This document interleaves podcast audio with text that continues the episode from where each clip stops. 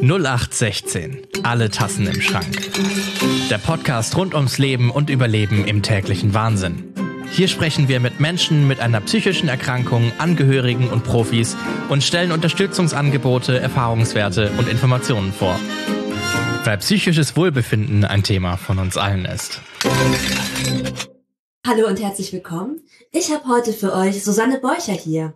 Und Susanne ist gestaltorientierte Supervisorin aus Hamburg. Und Susanne hat darüber hinaus aber ein ganz buntes Portfolio. Susanne, magst du mal erzählen, was du so alles machst?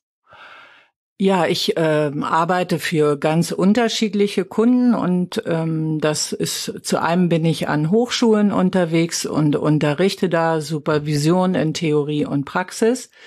Ich arbeite aber auch als Change Managerin, also ich begleite Veränderungsprozesse, vor allen Dingen in Wirtschaftsunternehmen, aber auch im sozialen Bereich. Und da interessiert mich immer besonders, wenn äh, Staffelstabübergaben sind. Das ist ein Schwerpunkt meiner Arbeit, wo ich dann deutlich auch auf die Teamentwicklung gucke, wo ich mit meinem Supervisionshintergrund sehr hilfreich bin, aber auch mit dem ganzen Wissen rund um Change Management. Also auf was muss man achten, damit diese Prozesse gut klappen. Spannend. Mhm, danke. Und heute soll es um Supervision gehen und ich weiß gar nicht, ob alle wissen, was ist das eigentlich? Was verbirgt sich denn hinter dem Wort Supervision? Ja, Supervision ist ein Beratungsformat, was sich aber deutlich vom Coaching unterscheidet, weil äh, Coaching ist immer zielorientiert und Supervision ist prozessorientiert. Das kann im Coaching auch so sein, aber normalerweise kommen die Kunden und äh, äh möchten etwas erreichen im Coaching. Und in der Supervision ist es sehr stark im Hier und Jetzt. Was sind die Themen, die gerade oben auf sind und es können thematisch Fallsupervision sein, das ist oft im sozialen Umfeld ein großes Thema. Es können aber auch Teamthemen sein, an denen man arbeiten möchte oder es können für Führungskräfte auch Reflexionsthemen sein, bei Teams natürlich und bei Einzelpersonen auch. Aber es ist sehr stark angelegt im Hier und Jetzt und was beschäftigt uns. Mhm. Sucht man da nicht auch nach einer Lösung für ein Anliegen, das mitgebracht wird? Ja, aber ich sag mal so, die Herangehensweise ist äh, weniger sofort auf eine Lösung, sondern noch viel stärker erstmal aufs Verstehen. Ja. Ja, also es ist äh, nicht wie in der Therapie automatisch regressiv, also rückwärts gerichtet, aber kann. Also bis zu einem bestimmten Punkt. Ich mache ja keine Therapie als Supervisorin, aber in meinen Werkzeugkoffer gehört, dass ich auch Therapeutin bin. Also dass ich auch weiß, aha, das könnte jetzt biografisch auch etwas verknüpfen. Und das unterscheide ich deutlich vom Coaching. Also äh, ein Coach ist für mich kein Therapeut und hat auch nicht automatisch die regressiven Anteile zu bedenken. Also da sehe ich den Unterschied. Natürlich geht es auch immer um Problemlösung, ja, aber wie ich mich dem nähere, das äh, unterscheide ich nochmal. Ja.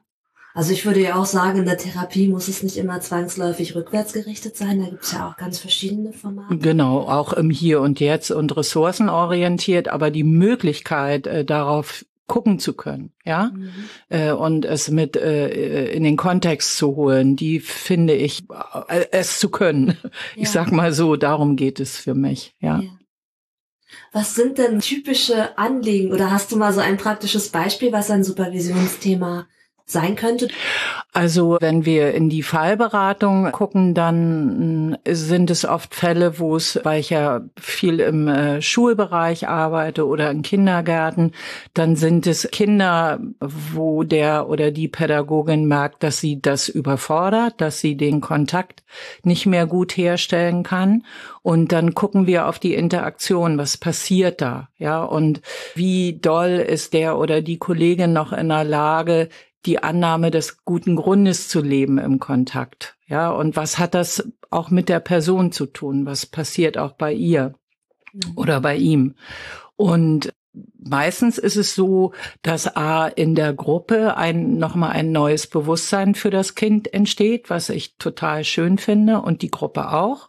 Und dass die Person auch nochmal neu starten kann im Kontakt. Und das ist sehr berührend. Also das ist ein ganz schöner Prozess nochmal neu beginnen zu können und zu verstehen, dass man in eine Ecke gegangen ist. Die möchte man ja nicht, deswegen kommt man ja auch mit dem Thema. Aber das nochmal in Ruhe anzugucken und auseinanderzunehmen, oft, äh, was ich zum Beispiel oft feststelle, dass die Kollegen zu wenig wissen um die äh, soziale Situation des Kindes haben. Das hat nicht mehr so viel Raum und Zeit. Das ist ein bisschen schade. Gerade in der Ganztagsschulbetreuung erfahren die Kollegen zu wenig über die die Grundsituation der Kinder. Und durch die Gruppe ist es manchmal möglich, dass man noch mehr erfährt, weil die Gruppe auch mehr weiß als ein Einzelner oder eine Einzelne. Das wäre so ein Klassiker von der Fallberatung. Und in der Gruppensupervision geht es oft auch um Konflikte im Miteinander, die dann da Raum und Zeit finden. Also die dann auch besprochen werden, wo dann auch gesagt wird, das und das war schwierig für mich und in einem geschützten Rahmen kann man das in Ruhe auflösen. Also ich habe schon oft in der Supervision das äh, Thema, dass bestimmte Unstimmigkeiten da sind. Ich würde jetzt noch nicht in ein äh, sagen, es ist kein tiefer Konflikt, aber es fängt an und die Teams, die mich kennen, die wissen, da ist Raum und Ort und Zeit, um das sich in Ruhe anzugucken. Ich gehe nochmal auf die Fallsupervision ein, weil ja. ich das so schön finde, was du sagst ich kenne es halt auch, dass ganz oft die Zeit oder die Ressourcen nicht so da sind. Mhm. Gerade dann die, die Menschen, in dem Fall, ich habe jetzt wenig mit Kindern gearbeitet, aber äh, kenne es aus anderen Kontexten, wo man merkt, da ist sehr viel Wumms mhm. hinter. Das sind mhm. vielleicht Menschen, die auch für viele schwieriger sind, lange im Kontakt zu begleiten und dann ja. selber das gut auszuhalten und ähm, da einen Schritt zurückzugehen. Mhm. Und deswegen finde ich auch diese Supervisionsräume so wichtig. Du hast ja, eben gesagt, dieser gute Grund. Ne? Ja, Vielleicht ja. ist das auch was, was ne, wir so benutzen und diese Annahme für jedes Verhalten und gerade für dieses Problemverhalten ja. oder das, was schwierig ist, gibt es immer einen guten Grund, der verstanden werden Genau, will. genau. Und wie schnell der aber doch in der alltäglichen Arbeit oder verloren gehen kann, ja. auf die Sicht zu haben, ja. wenn halt diese Ruheräume nicht da sind, um das zu reflektieren. Ja, ja, genau, genau. Und das ist wirklich sehr berührend, wenn das passiert ist. Also wenn wir dafür den roten Teppich ausgelegt haben und die Gruppe sehr gestärkt auch mit einem neuen, wachen Bewusstsein rausgeht und äh, nochmal erfahren hat, was das Kind braucht. Und das erarbeiten sie ja zusammen. Ja, also das, da bin ich ja nur Wegbegleiterin durch gute Fragen, dass wir uns dem nach und nach nähern und dass wir mal drauf gucken können, weil das zeichnet ja die Supervision aus, dass man drauf gucken kann. Ja, mhm. dass man sich mal rausbegibt und drauf guckt und nicht sofort emotional ähm, eins zu eins das so erlebt. Man kann mal rausgehen. Ja. ja. Und ich finde das so wertvoll, weil es ja auch gerade ist, wenn das gelingt, was du sagst und mhm. diese neue Sicht mhm. da ist und ein mhm. neues Verständnis ja. und auch wieder eine andere innere Ressource da ist, ja. auf den Menschen zuzugehen und das ähm, damit umgehen zu können. Ja. Das ermöglicht ja auch für die betroffenen Menschen, dass sie nicht wieder einen Beziehungsabbruch erleben müssen, ja. der dann oft genau wieder auch eine Retraumatisierung sein kann und genau. es schwieriger macht, weil gegebenenfalls die Leute sonst aus einer Betreuung, Einrichtung vielleicht Gefahr laufen, rauszugehen oder rauszufliegen und dann noch eine Verunsicherung im Außen haben. Genau, genau. Und äh, dadurch, dass ich eben auch traumapädagogische Fachberaterin bin, ist mir das auch sehr wichtig, da immer so ein Grundlagenwissen mit reinzugeben. Ja, also ich, also für mich ist es nach wie vor so, dass darüber zu wenig Wissen im System ist. Was, äh, wo, wo stehen wir eigentlich heute? Und wir müssen es ja nicht gleich Trauma nennen, aber auf jeden Fall überforderte Kinder. Also was, was passiert da eigentlich im Gehirn, im Körper? Was, was ist da? Und was können wir an Stabilisierung ermöglichen? Und wo ist der Ressourcenblick? Ja, also wie kriegen wir das verknüpft? Und also ich habe schon so das Gefühl, dass das oft ein großes Thema in der Supervision ist. Und mein Glück ist, dass ich das auch im Gepäck habe und von daher immer Wissen reingeben kann. Hast du so, weiß ich nicht, eine, eine Top 5 oder eine Top 3 an Sachen, wo du sagst, das sind Dinge, die, die gebe ich gerne rein an Wissen oder die gebe ich gerne mit. Das ist was, was schnell verloren geht und worauf man gut achten kann oder was man wissen sollte in diesem Kontext. Also zu einem glaube ich, dass die Kollegen und Kolleginnen oft unterschätzen, was sie schon alles können. Also ich finde, da ist so, ein, so eine innere Zensur. Reicht das, was ich kann? Also das ist sehr, sehr, ein sehr kritischer Geist, den ich auf der einen Ebene absolut schätze, weil dadurch kommen wir Menschen weiter aber auch zu wissen, ich kann das und ich kann auch die Verantwortung dafür übernehmen. Also diese Ich-Stärkung, ja, die versuche ich immer mit im Fokus zu haben, dann äh, zu verstehen, wo die Wirkung schon anfängt. Also, dass das nie ein, ein rieses, riesengroßes ist, sondern ein kleines, klares und ein, ein, wie gesagt, die Annahme des guten Grundes. Und was mir auch sehr wichtig ist, äh, neugierig zu bleiben, also sich mehr Fragen zu stellen. Also äh, nicht zu schnell zu sagen, das verstehe ich nicht oder mh, mm, ja, sondern wenn ich mitkriege, dass in einem Fall ein Mensch oder ein Kind schwierig ist, immer das ganze System angucken zu wollen. Ja, also viele, viele Fragen dazu zu haben und möglichst Leute zu suchen, die in dem System schon länger unterwegs sind. Also sich bewusst was zu holen. Ja, das sind so meine drei Tops. Und mein vierter Top ist die Gruppe. Also ich arbeite extrem gerne mit Gruppen, weil die Gruppe immer die Schwarmintelligenz hat. Und in der Supervision traut man sich ja etwas von sich preiszugeben. Und Supervision bedeutet auch für mich, dass es ein Raum, der geschützt sein muss. Also für mich ist es zum Beispiel, wenn ich darüber draußen reden würde, also personenbezogen. Äh, ich könnte ins Gefängnis kommen, also ja, so weit geht das.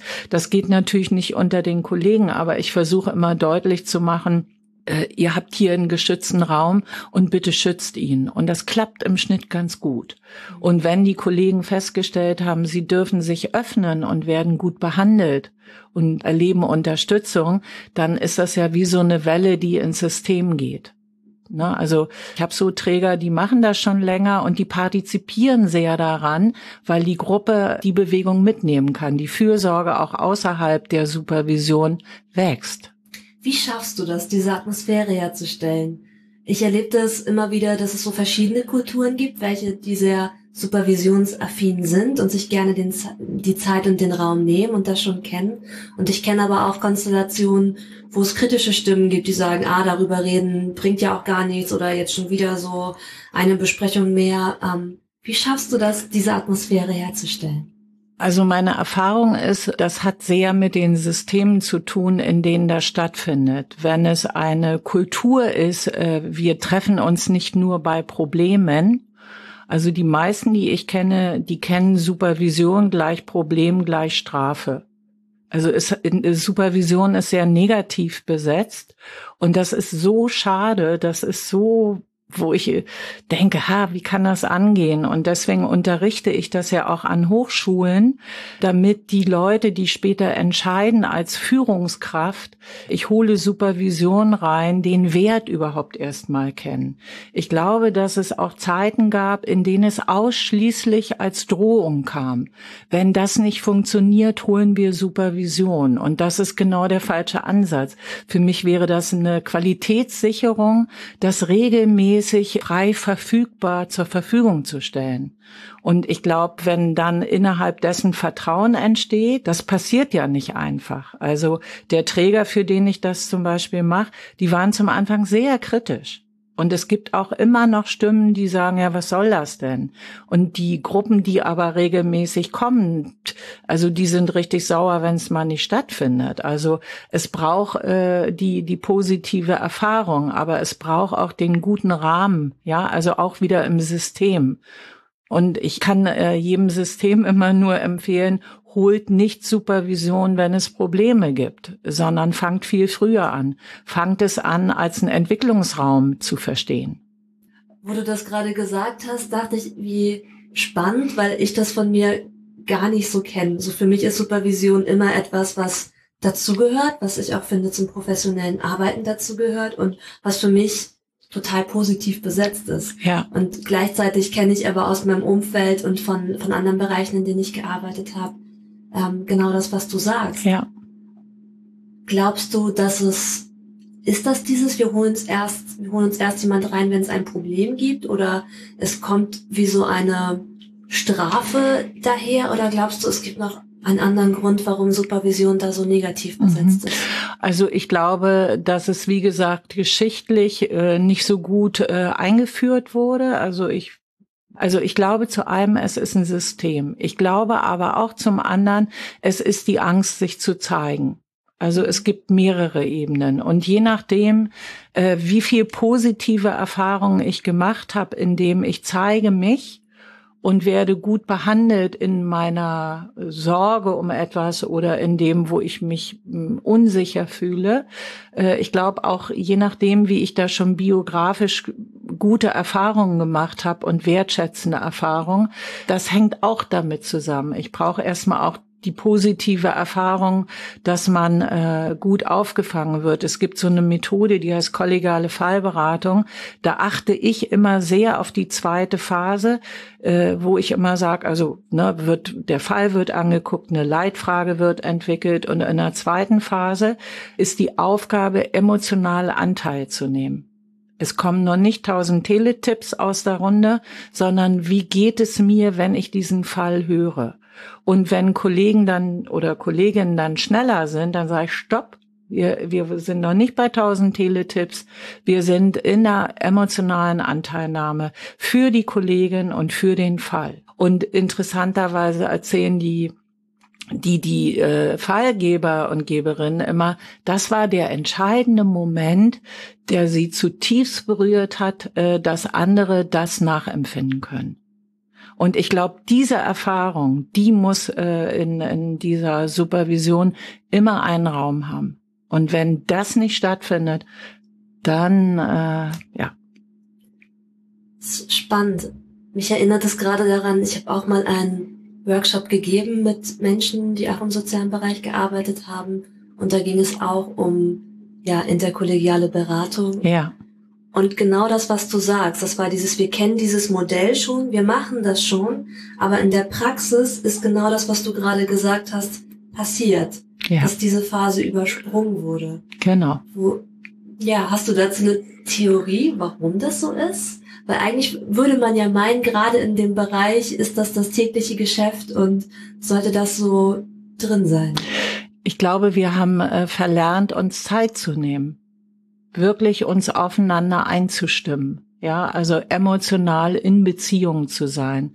Und da ich ja aus der Gestalttherapie komme, geht es viel um, um diese emotionale Annäherung. Ich lasse das auch zu. Also auch ich als Supervisorin stelle meine Berührtheit zur Verfügung. Und ähm, der Schlüssel, der hat sich sehr verändert. Also die, die, ähm, äh, die, die sich wirklich bewusst Zeit dafür zu nehmen, äh, das in den Fokus zu haben, eigene Emotionen spüren zu dürfen. Wir wissen, wie wichtig das ist, aber manchmal ist es uns zu viel, sind wir eh schon überfordert, keine Ahnung. Es ist, äh, ich finde nicht, dass wir äh, genug äh, Ruhe und Zeit haben für diese Prozesse und auch nicht genug Bewusstheit. Ja. Ich glaube auch, dass das was damit zu tun hat, wie gut sorgt man für sich selber und dass diese Selbstfürsorge ja auch erst ermöglicht, dass man mitschwingen und das zulassen kann. Und ja. so erlebe ich dich auch, dass du da ja ganz in dir ruhst und ich frage mich, wie wie schaffst du das? Du gehst ja in ganz verschiedene Kontexte und bist da immer sehr nah dran und musst viel in dir auch ausbalancieren und trotzdem erlebe ich dich immer so, du bist, du bist da und du bist offen. Wie, wie machst du das persönlich? Also ich achte sehr auf Pausen. Also ich schaffe viel Zeit, in der ich alleine bin, in der ich dann in der Natur bin, in der ich draußen laufe und auf die Elbe gucke, ich lenke mich wenig ab. Mir ist die Endlichkeit der Möglichkeit sehr bewusst. Ich habe halt festgestellt, ich muss alle sechs Wochen oder muss, möchte alle sechs Wochen eine Pause machen. Hm, dann faste ich und dann meditiere ich und dann mache ich eine Ayurveda-Kur und dann bin ich in meinem Wohnwagen an der Ostsee und also ich habe gemerkt, ich brauche zwischendrin wirklich Stops, um die Qualität, von der du sprichst, herzustellen. Ist das was, was in deinem Naturell liegt oder ist das was, was du lernen musstest? Hm, gute Frage. Ich glaube sowohl als auch. Also ich habe immer gespürt, hm, äh, wenn ich äh, an meine Grenze komme, da bin ich sehr sensibel. Also da merke ich, dann werde ich unwirsch oder bin unzufrieden.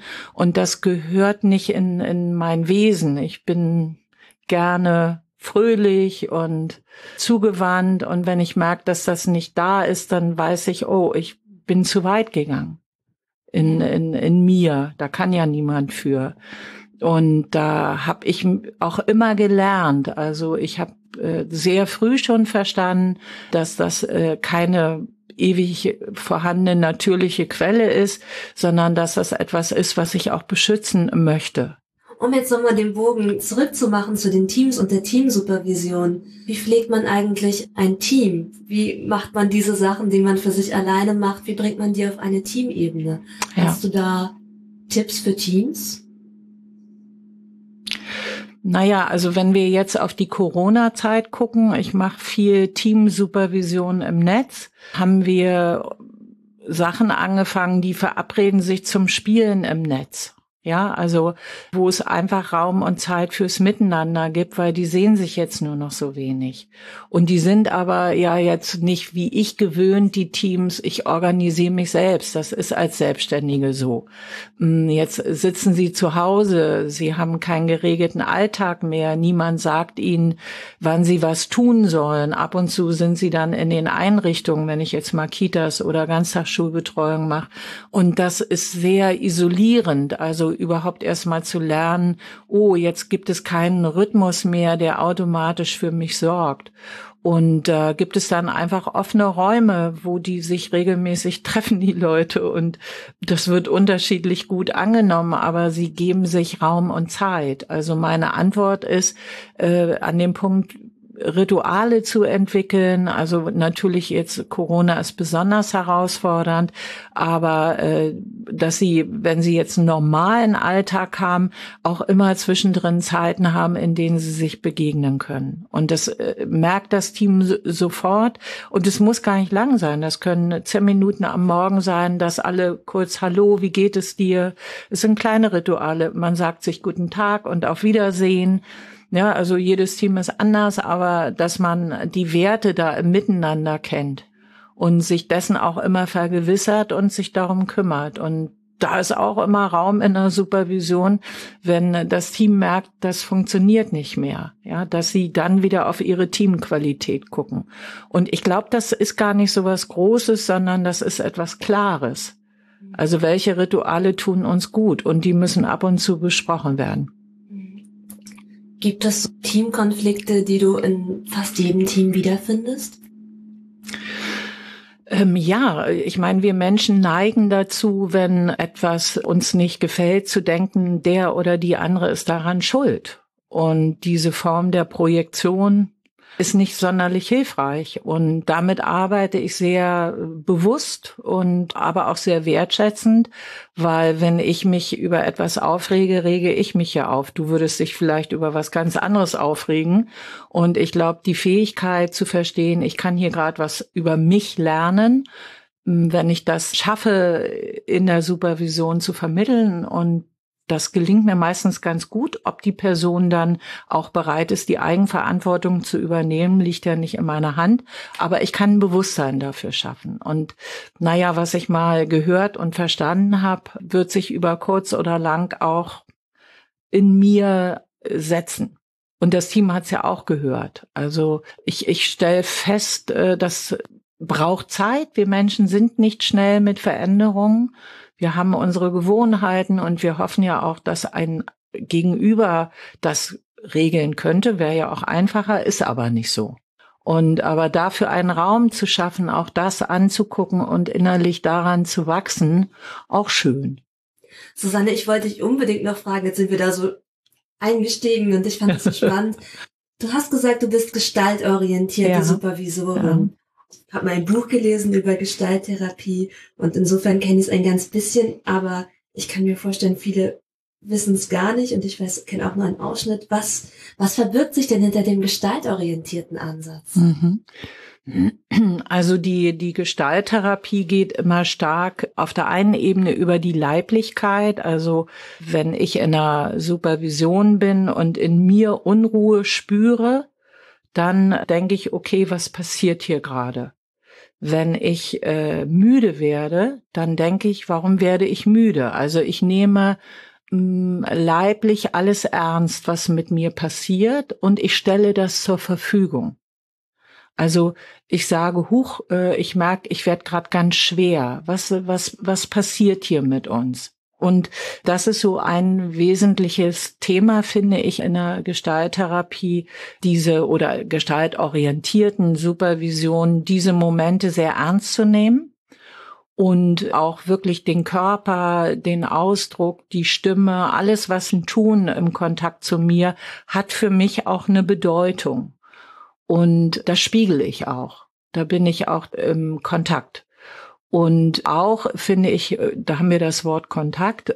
Das ganze Thema Kontakt ist ein großes Thema in der Gestalttherapie und in der gestaltorientierten Supervision, weil wir uns immer viel mit unseren Bewältigungsstrategien, so nennen wir das, im Kontakt auseinandersetzen. Also wo bleibe ich nah, wo weiche ich aus? Das sind ja erstmal Strategien, die wir in unserem Leben entwickelt haben. Ist ja alles in Ordnung, aber sich dessen mehr bewusst zu werden.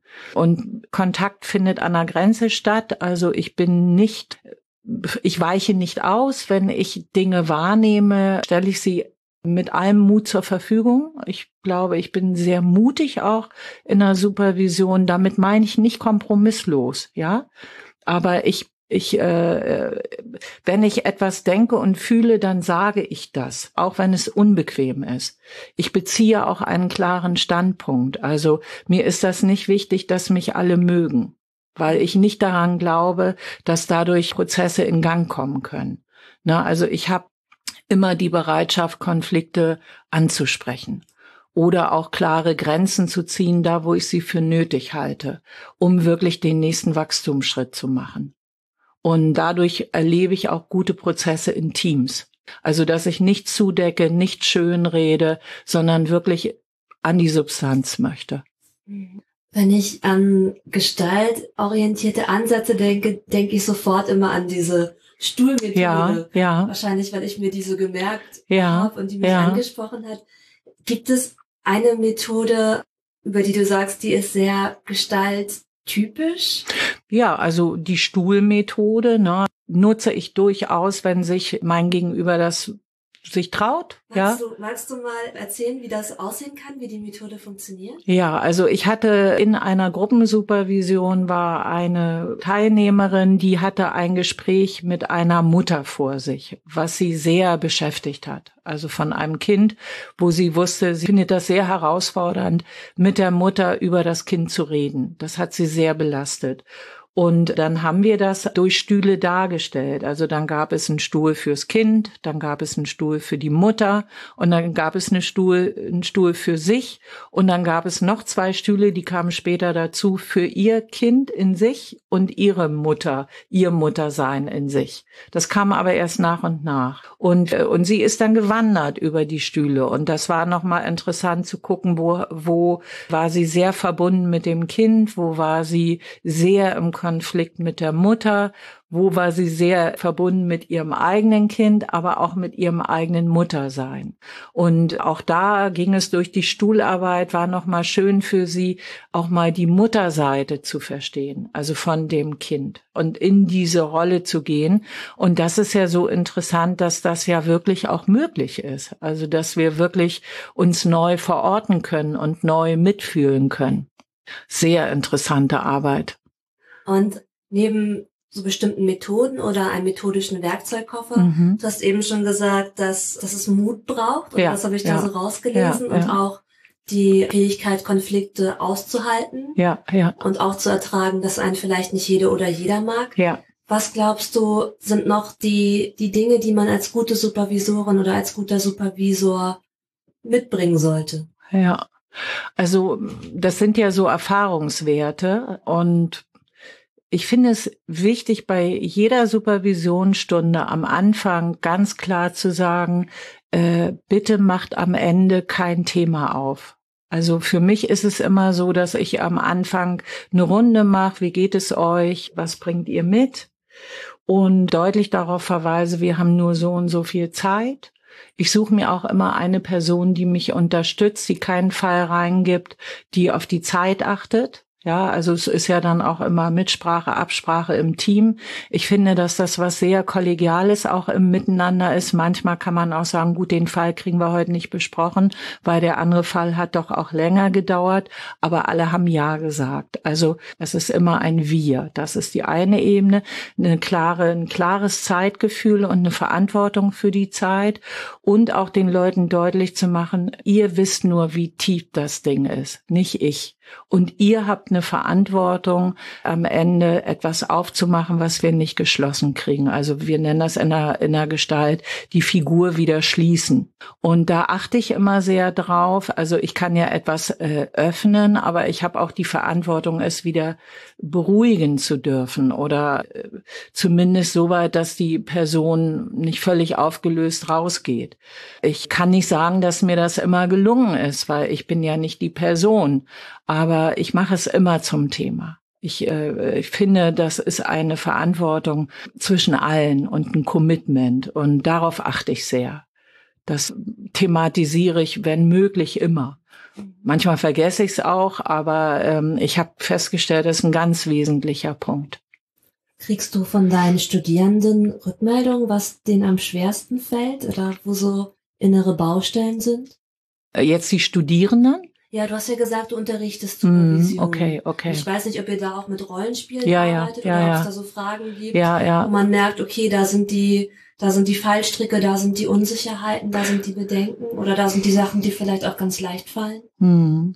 Also ähm, ich finde, dass in der heutigen Zeit die künstlerischen Themen, also ich bin ja noch so richtig mit Tagebuch und Buntstifte und äh, keine Ahnung, das war immer da. Und dieses Anhalten und mal im, im Hier und Jetzt zu sein und nicht Multitasking, das mache ich, das mache ich, das mache ich. Und während ich male, höre ich Musik und dann telefoniere ich eigentlich noch und zwischendrin gucke ich mir auch noch drei Apps an. Also was ich im Moment deutlich wahrnehme, ist eine Überflutung von, also die Möglichkeit, sich wirklich aus allem mal rauszuziehen und in die Ruhe zu kommen und in die schöpferische Qualität. Da gibt es eine hohe Diskrepanz und selbst online, ich unterrichte das im Moment online, was ich wirklich sportlich finde, aber da mache ich kreativ Input, wo sie auch kreativ arbeiten und sie nehmen das oberdankbar an und sind so glücklich in dem Moment mal anzuhalten und aber es ist nicht mehr Teil ihres automatischen Handelns. Ein bisschen ja, aber für die meisten nicht. Also das äh, ist so etwas, inwieweit schaffe ich mir noch Räume, die nicht abgelenkt sind. Ich möchte es so nennen. Also die Zeit mit sich selbst. Das ist eigentlich so die äh, größte Herausforderung, die ich bei den Studenten merke, wo ich jetzt auch aktuell dabei bin, konzeptionell äh, etwas Neues zu entwickeln, weil ich glaube, dass das nötig ist. Also, dass ich mich mit diesen neuen Medien und was macht das mit uns und wie können wir sie lassen und warum, also wo sind sie gut und wo sind sie hilfreich und wo müssen wir es stoppen, damit wir in die Qualität der Konzentration der Weiterentwicklung kommen. Ja, das nehme ich im Moment als größtes Thema in der Supervision wahr.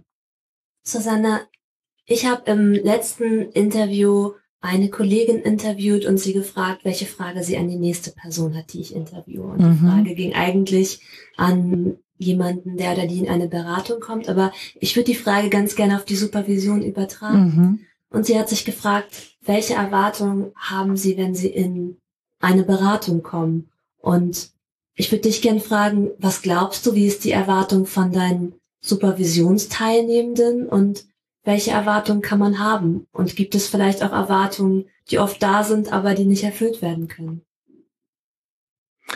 Naja, also ich glaube, wenn die Menschen in die Supervision kommen, äh, hoffen sie, dass ich es löse.